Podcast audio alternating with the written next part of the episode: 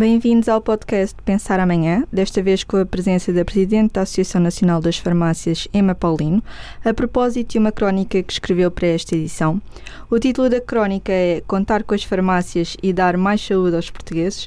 Muito obrigada por ter aceitado o nosso convite. Uh, nós vivemos um momento difícil no que toca ao acesso aos cuidados de saúde. Uh, em que é que as farmácias e os farmacêuticos podem ajudar um bocadinho a aliviar esta pressão? Bem, muito obrigada pela oportunidade e pelo convite para este contributo. Bem, de, de facto, nós vivemos um, um, momento de elevada pressão sobre o sistema de saúde, como temos uh, visto uh, uhum. e assistido, uh, e esse aumento de pressão já era expectável, tendo em conta a demografia do país e, consequentemente, em termos de as pessoas vivem mais anos e também vivem com mais doença. e, infelizmente, nessa matéria, Portugal não compara bem a nível internacional, em termos de expectativa de vida, sim, comparamos bem, mas em termos termos de carga de doença, nós temos de facto uma menor qualidade de vida na população mais envelhecida em Portugal do que noutros países com quem nos gostamos de comparar. E é nesta perspectiva que achamos que as farmácias podem dar um contributo ainda maior do que aquele que tradicionalmente já têm dado à sociedade. Uh, nós temos tido um papel ao longo dos séculos ao nível da acessibilidade ao medicamento, proporcionar acesso uh, ao medicamento de que as pessoas precisam. Hoje em dia, tendo em conta as características características uh, das farmácias comunitárias, tendo em conta as características de localização, de acessibilidade, horários de, de funcionamento, mas sobretudo da elevada qualificação técnica das suas equipas, uh, podemos dizer que um, ehm, seria Uh, desaproveitar esta capacidade instalada, precisamente não integrar uh, esta possibilidade de as farmácias poderem servir como braço longo do Serviço Nacional de Saúde, como dizia António Arnaud. Em algumas zonas do país, as farmácias são mesmo o primeiro e único contacto com cuidados de saúde precisamente uh, o, o, país, uh, de facto, nós uh, temos algumas desigualdades e desequilíbrios no que se prende a, ao acesso aos cuidados de saúde e, particularmente, em zonas remotas, nós continuamos a ter essa acessibilidade através das farmácias comunitárias como único ponto de contacto com a população uh, relativamente ao sistema de saúde. E esse ponto de contacto pode ser precisamente potenciado, por um lado, enquanto porta de entrada, ou seja, para poder uh, identificar uh, problemas menores de saúde e poder, desde logo, tratá-los, até com soluções, medicamentos não sujeitos a receita médica, outras soluções de saúde, intervenções até não farmacológicas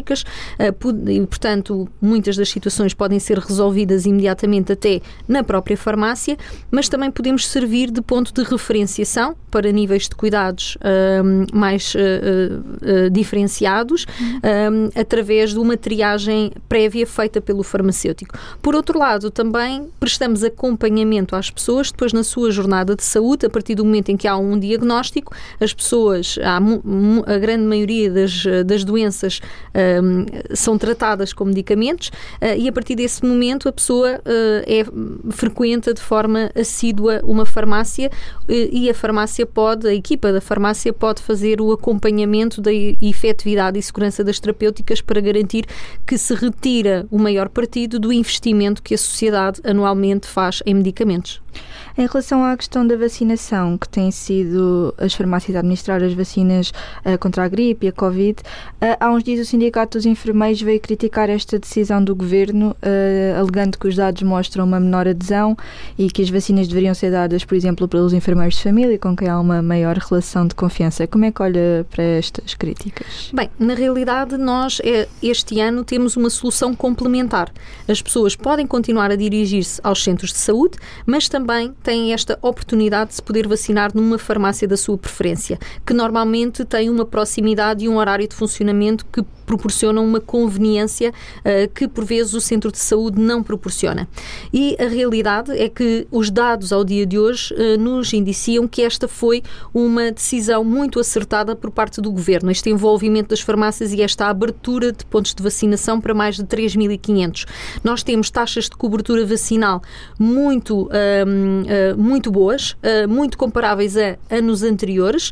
até acima de alguns anos anteriores, superam os resultados que estão a ser obtidos a nível da Europa e já superaram também as metas estabelecidas para a Organização Mundial da Saúde. Uh, as críticas que foram surgindo utilizaram para comparação com anos anteriores faixas etárias diferentes e, portanto, são dados não comparáveis. Quando comparamos exatamente as faixas etárias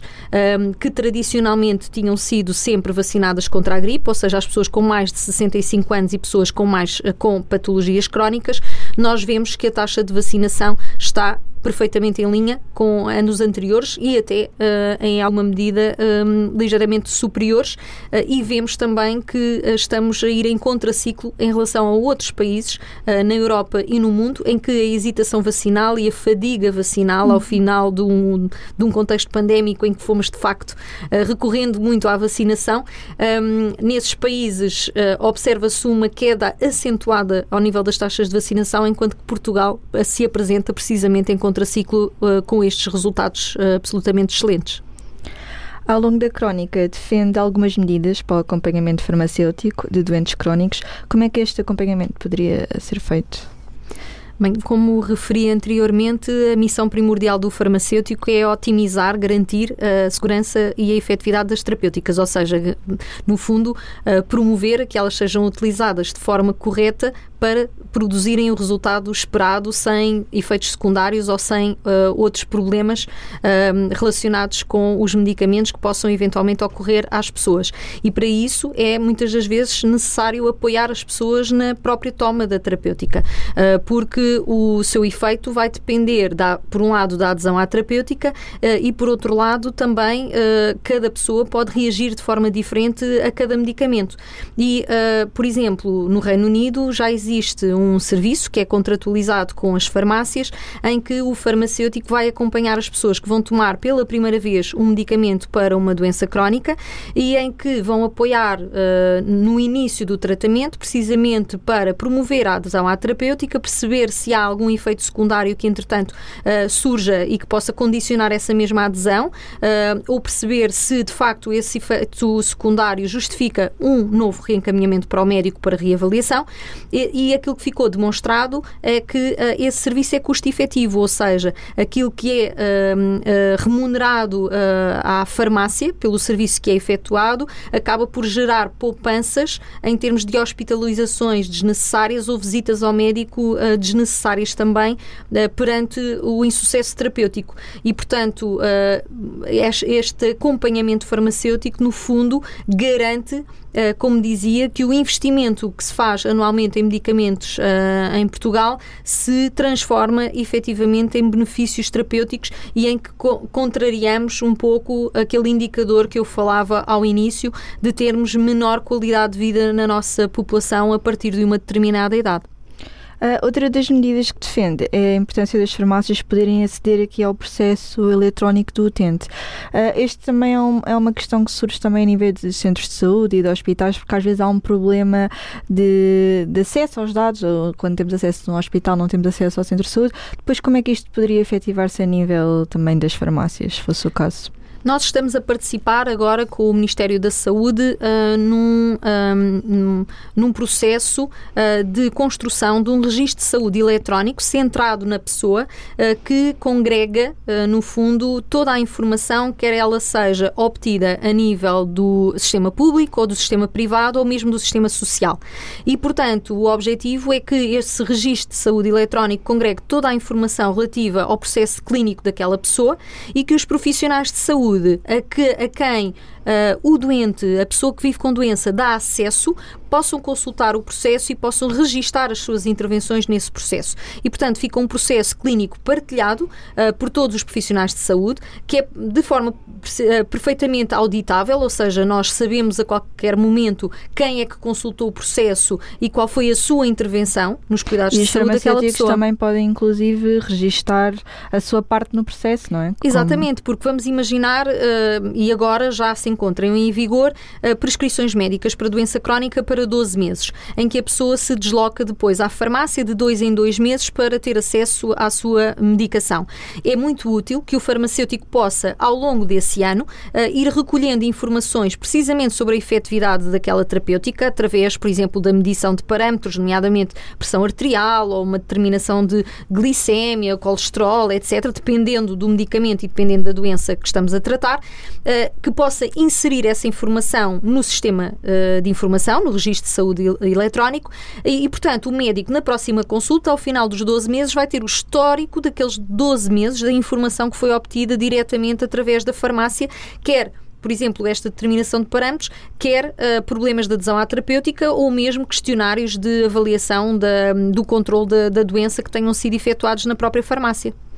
Uh, só para terminar, e porque há muitas medidas que também chamam a atenção na crónica, que convido a ler, uh, as farmácias também poderiam ter aqui então uma ajuda complementar à linha de, do SNS 24, que também tem tido alguns problemas com tanto fluxo. Uh, de que forma é que poderia ser um serviço aqui complementar? As farmácias podem, à semelhança da linha SNS 24, servir como porta de entrada para o sistema de saúde. Com uma vantagem nas farmácias, eu diria, porque é, estamos perante a, a, pessoa de forma presencial e podemos, por um lado, fazer uma observação uh, a nível clínico uh, da, da, pessoa que se apresenta na, na, farmácia e, por outro lado, podemos uh, efetuar logo alguns testes